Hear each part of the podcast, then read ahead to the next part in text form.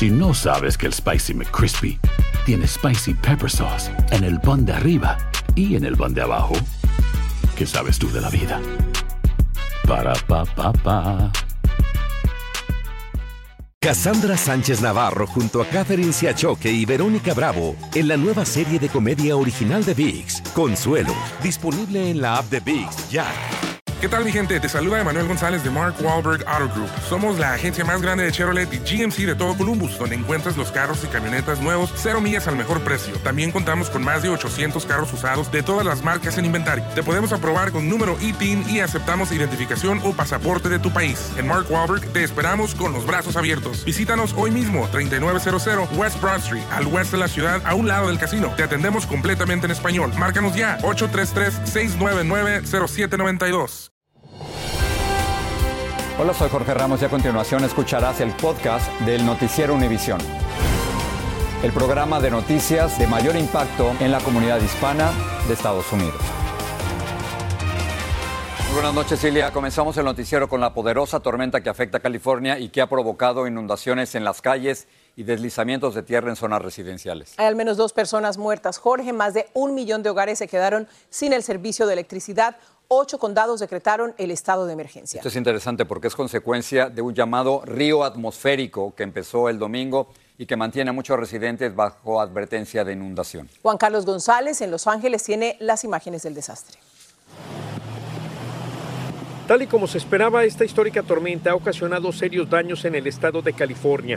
Por supuesto que ha traído mucha agua, inundaciones, derribamiento de árboles, deslaves y accidentes automovilísticos, por lo cual el gobierno estatal declaró estado de emergencia en ocho condados, entre ellos Los Ángeles, Riverside, Ventura y San Diego, y movilizó de inmediato una serie de recursos. Más de 8.300 las personas especialistas en rescate que se han colocado a lo largo del estado para ayudar a los afectados. También hay gente especializada en realizar rescates en el agua. En estos momentos se está monitoreando la condición, el nivel de agua en 16 ríos. Hasta el momento varias personas han perdido la vida y más de un millón de usuarios permanecen sin energía eléctrica también a causa de la tormenta.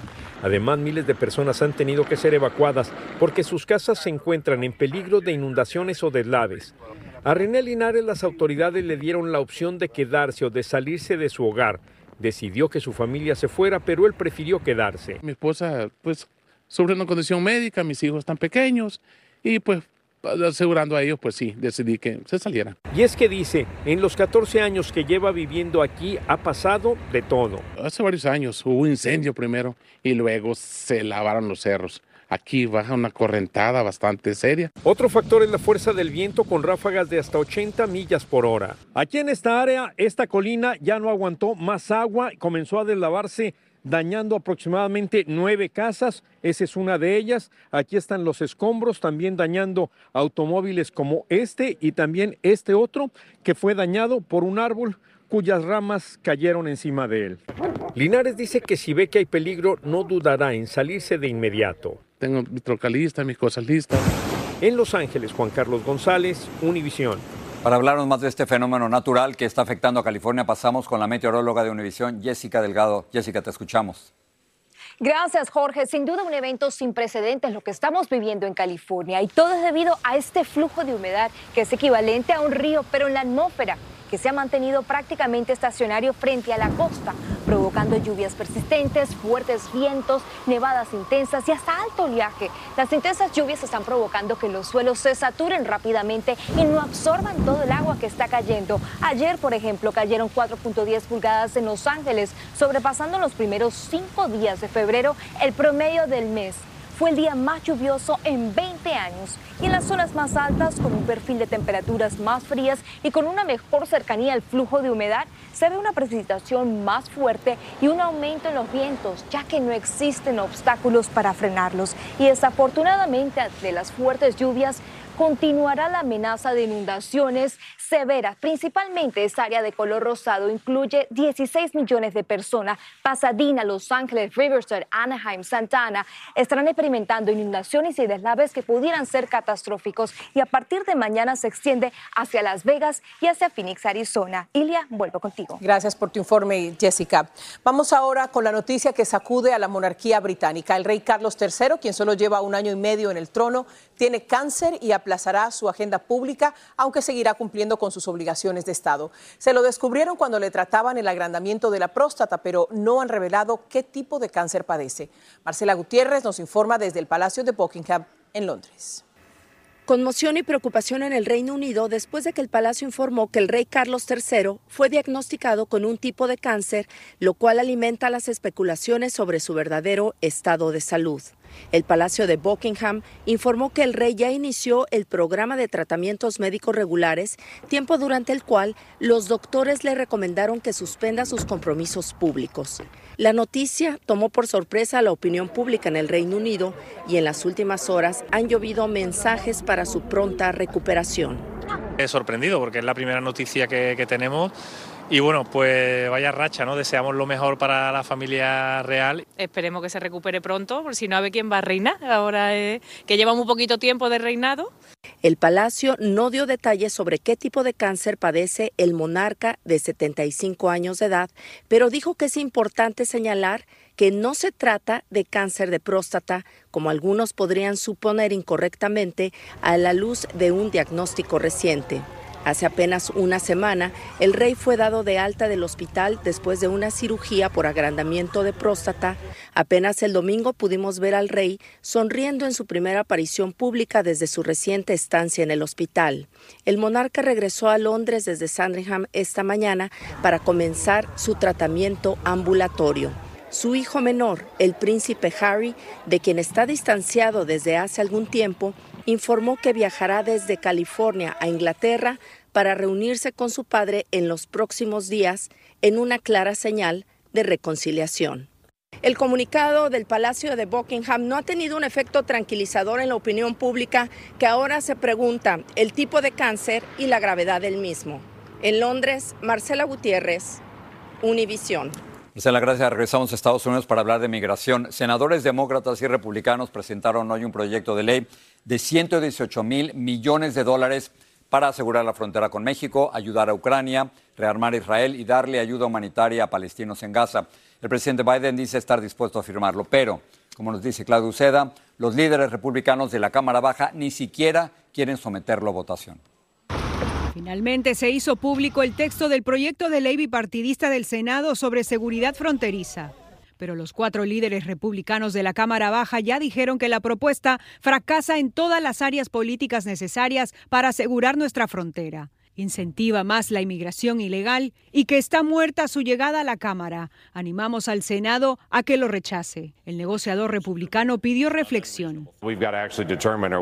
Tenemos que decidir si como republicanos vamos a quejarnos que la frontera está mal o buscamos soluciones. La propuesta legislativa de 118 mil millones de dólares destina 60 mil millones de dólares para Ucrania, 14 mil millones para Israel y 20 mil millones para cambios al sistema migratorio.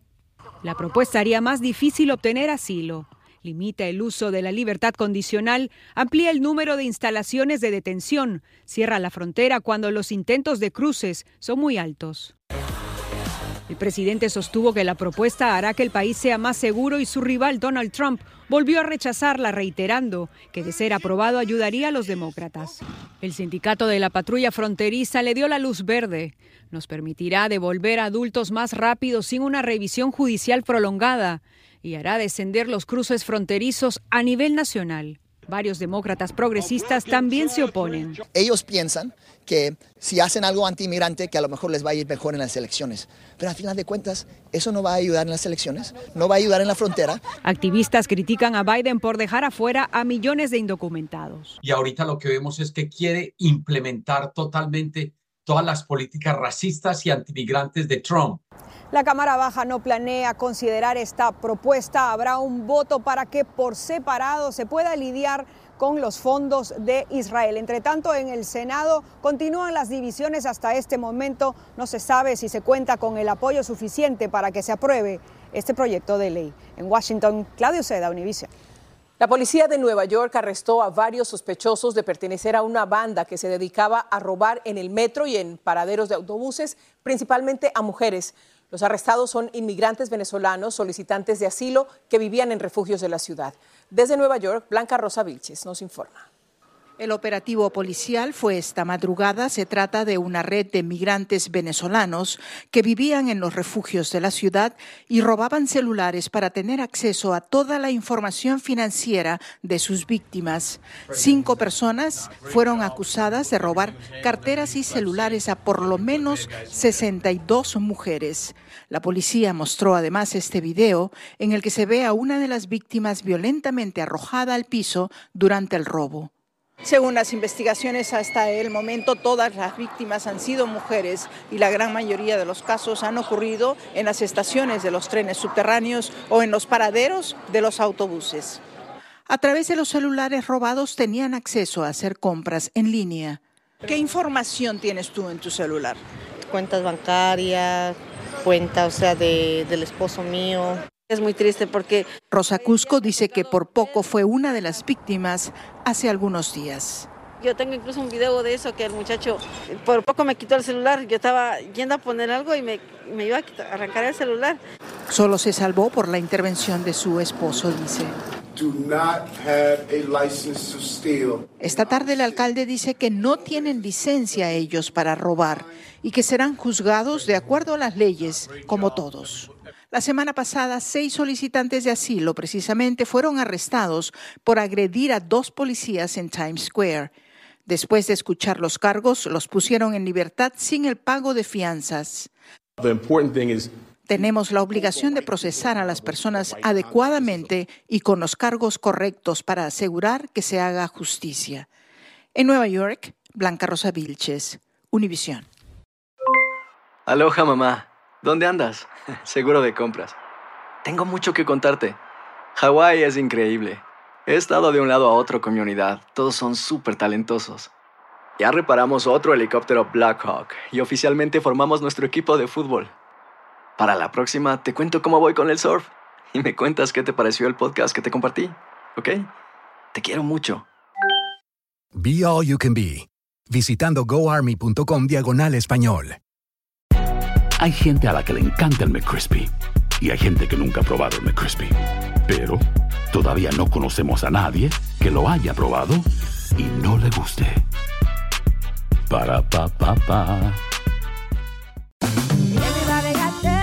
En JCPenney tenemos infinidad de regalos para el Día de las Madres hasta el domingo. Ahorra hasta 40% en todo Liz Claiborne y vístela de pieza a cabeza con la última moda. Además, aprovecha las ofertas Yes Please, con diamantes y piedras preciosas a 25 dólares para miembros de JCPenney Rewards. ¿Aún no eres miembro? Inscríbete. Es fácil y gratis. Y regálale a mamá todo lo que se merece. JCPenney. Vale la pena. Ofertas válidas hasta el 12 de mayo en selección de estilos. Aplican otras exclusiones. Joyería se excluye de los cupones. Detalles en la tienda jcp.com.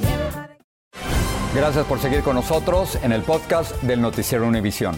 Las encuestas lo pronosticaban y así sucedió. Los salvadoreños reeligieron abrumadoramente a Nayib Bukele como presidente de su país. Su triunfo se dio a pesar de que sus opositores y la Constitución aseguran que la reelección es ilegal en El Salvador.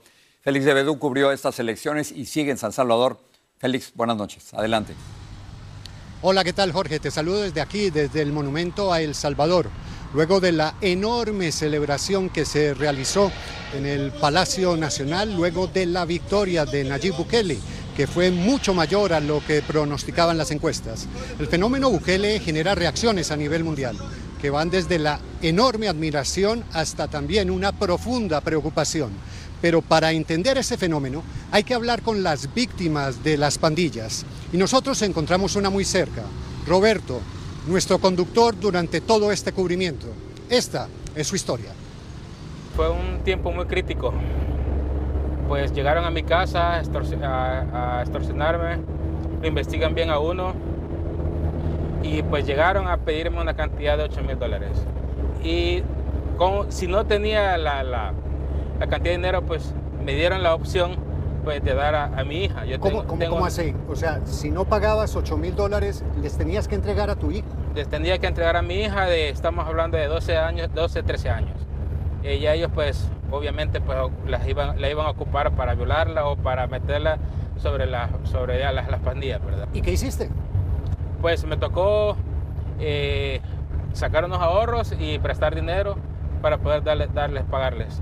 ¿Y durante cuánto tiempo te tuvieron extorsionado? Fueron dos años los que fue, fueron dos años críticos que pasé. ¿Cuándo terminó esto? Después del régimen se, acabaron las extorsiones. todo se acabó. El terror que vivió Roberto durante años era el de miles de salvadoreños. Esta es la zona de la campanera en San Salvador. Aquí las pandillas tenían un control absoluto, eran dueñas de la vida y la muerte, manejaban la economía, incluso los votos de sus habitantes. Una caminata como esta para una persona desconocida en la región hubiera sido hace unos años algo totalmente imposible. Pero esta historia de éxito tiene otra cara. Human Rights Watch denuncia violaciones a los derechos humanos, ataques a medios de comunicación y concentración absoluta del poder. Como decía un analista recientemente, El Salvador vive un embrujo autoritario. Pero fue tanto el horror al que las pandillas sometieron a este pueblo que la gente aún está celebrando y está obviando otros elementos. ¿Qué tipo de elementos? En los últimos tres años que Bukele gobernó, 210 eh, mil personas más en El Salvador bajaron abajo de la línea de la pobreza extrema. Pero pese a los cuestionamientos, Roberto este domingo no dudó. ¿Para quién es tu voto? Para Armando Bukele. ¿A pesar de las críticas y cuestionamientos? Siempre, siempre, 100%. ¿Sin duda? Sin duda alguna. Y con Roberto, más del 80% de los salvadoreños que votaron para darle a Nayib Bukele un poder absoluto durante los próximos cinco años. Ilia, regreso contigo. Muchas gracias, Félix. Vamos a pasar a Chile, donde socorristas están encontrando más cuerpos calcinados de personas que murieron por los devastadores incendios forestales. Autoridades reportan al menos 122 víctimas fatales, mientras buscan desesperadamente a casi 400 desaparecidos. Cerca de 15 mil viviendas han sufrido algún tipo de daño. Pablo Monsalvo nos reporta desde la zona de desastre poblaciones enteras reducidas a cenizas. Un número de muertos que no para de crecer porque a los cuerpos ya localizados se suman centenares de personas desaparecidas. Encontré dos cuerpos. Eh, uno era el de mi madre y el otro era el de su pareja. Falta un tercer cuerpo. Falta mi hermana. Desde el aire se puede apreciar mejor claramente el nivel de devastación y destrucción que dejó el incendio. Cocina, tenía mi lavadora también acá, este era baño, se puede la ducha. En este video dramático registrado por los propios pasajeros de un autobús que atravesó las llamas, el chofer intenta tranquilizarlos hablándoles. Aquí adentro no le va a pasar nada. La zona central de Chile está siendo afectada por los peores incendios de las últimas décadas. Lo peor que ha pasado en Chile, lo peor, peor que un terremoto, peor que un tsunami, todo. El gobierno del presidente Gabriel Boric le implora a la población que acate la orden de evacuación apenas se imparte sin perder tiempo. La policía patrulla día y noche para exigir que se cumpla la restricción de circulación impuesta por el toque de queda decretado. Así, quieren facilitar la llegada de las ayudas a las zonas más castigadas y evitar nuevos focos de fuego. Las autoridades insisten en que están siendo utilizados todos los recursos posibles para controlar las llamas. Llegamos cinco aviones más el tanquero y eh, cuatro helicópteros y también tenemos eh, desplegadas, digamos, 11 brigadas de combate. El presidente Gabriel Boric, quien ayer visitó esta región afectada, advirtió que será únicamente el sistema médico legal, la institución encargada de la identificación de los cuerpos, quien dará a conocer el número de víctimas. Chile aguarda cada día con mucha angustia ese parte, porque en los últimos días ha ido incrementando la cantidad de fallecidos. En Valparaíso, Pablo Monsalvo, Univisión. Detectan nuevos problemas en los Boeing. Ahora se trata de agujeros mal taladrados en fuselajes de sus aviones modelo 737. La alerta la dio el proveedor que le fabrica una buena parte de los fuselajes a la Boeing. Esto obliga a revisar unas 50 aeronaves que Boeing tiene por entregar. Carol G, oiga usted. Colombiana, sí señor. Encabezó el Grammy en la categoría de mejor álbum de música urbana por su canción Mañana será bonito. Hermosa canción. La colombiana también es la primera artista femenina en español en encabezar la lista Billboard 200. Peso Pluma ganó en la categoría de mejor álbum de música mexicana por Génesis y Juanes y la cantautora mexicana Natalia Lafourcade compartieron el premio de mejor rock latino. La reina de la noche fue Taylor Swift, la primera artista en ganar cuatro veces el premio más importante de la noche, que es el álbum del año. Muy bien por Taylor Swift. Bueno, vamos a hablar de fútbol. La FIFA reveló hoy que el MetLife Stadium de Nueva Jersey albergará la final del Mundial 2026. El torneo constará con 104 partidos en Estados Unidos, México y Canadá, países que jugarán en su tierra en la fase de grupos. Los cuartos de final se van a celebrar en Boston, Los Ángeles, Miami, Kansas City, Missouri y las semifinales serán en Dallas y en Atlanta. Pero bueno, ver, Super Bowl es lo que nos el otro fútbol. Por ahora, claro que sí, una pareja no solo tiene el corazón dividido entre los dos equipos que disputarán el Super Bowl el próximo domingo, sino que también disputan la casa donde vive. Así que por común acuerdo y para evitar discusiones, esta pareja decidió repartir equitativamente un espacio de su casa para alentar por igual a los 49 de San Francisco y a los jefes de Kansas City. Bueno, el esposo de origen mexicano le contó a Vilma Tarazona cómo manejan sus diferencias. Un lugar donde el Super Bowl se vive apasionadamente es en la casa del mexicano Marcelo Velázquez. Tanto así que la vivienda está literalmente dividida. Una mitad es territorio de los Kansas City Chiefs, el equipo de su esposa Debbie, y la otra mitad pertenece a los San Francisco 49ers, su equipo. Entonces decidí que la mitad del cuarto iba a ser de 49ers y la mitad de los jefes. Les pregunté hasta dónde llegan las emociones cuando los dos equipos se enfrentan. A mi esposa después de 15, media hora se le pasa todo, aunque pierda.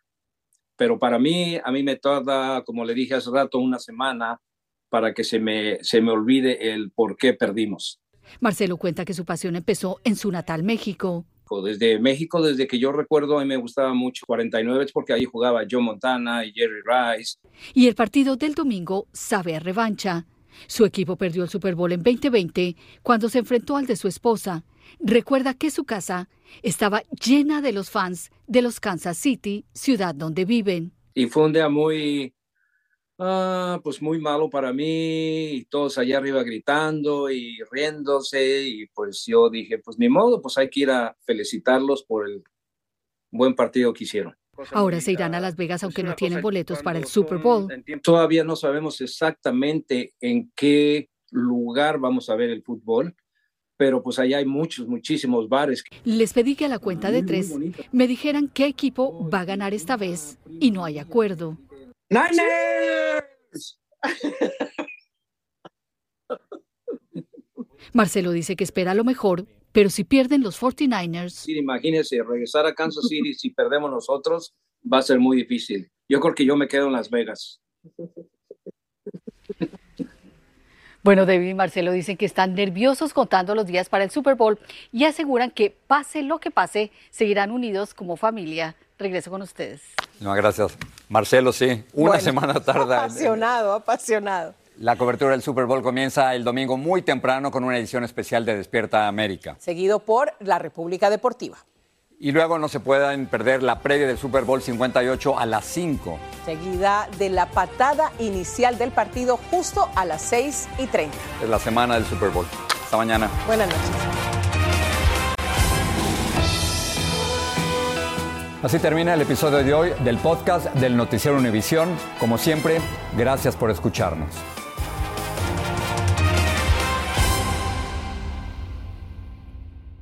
Nosotros los latinos trabajamos duro. Si has tenido un largo y agotador día de trabajo, deja que Suerotil sea tu revitalizante compañero. Suerotil es rico en electrolitos, cloruro y zinc, diseñado para ayudarte a reequilibrar tus niveles de hidratación y fortalecer tu sistema inmunológico. Prueba nuestra variedad explosiva de sabores, incluso el revolucionario Alpine Blue, libre de azúcar y calorías. Corre a tu tienda favorita y si no encuentras Suerotil, pídelo. Con Suerotil, vence la sed y conquista cada jornada. Cassandra Sánchez Navarro junto a Catherine Siachoque y Verónica Bravo en la nueva serie de comedia original de VIX, Consuelo, disponible en la app de VIX ya.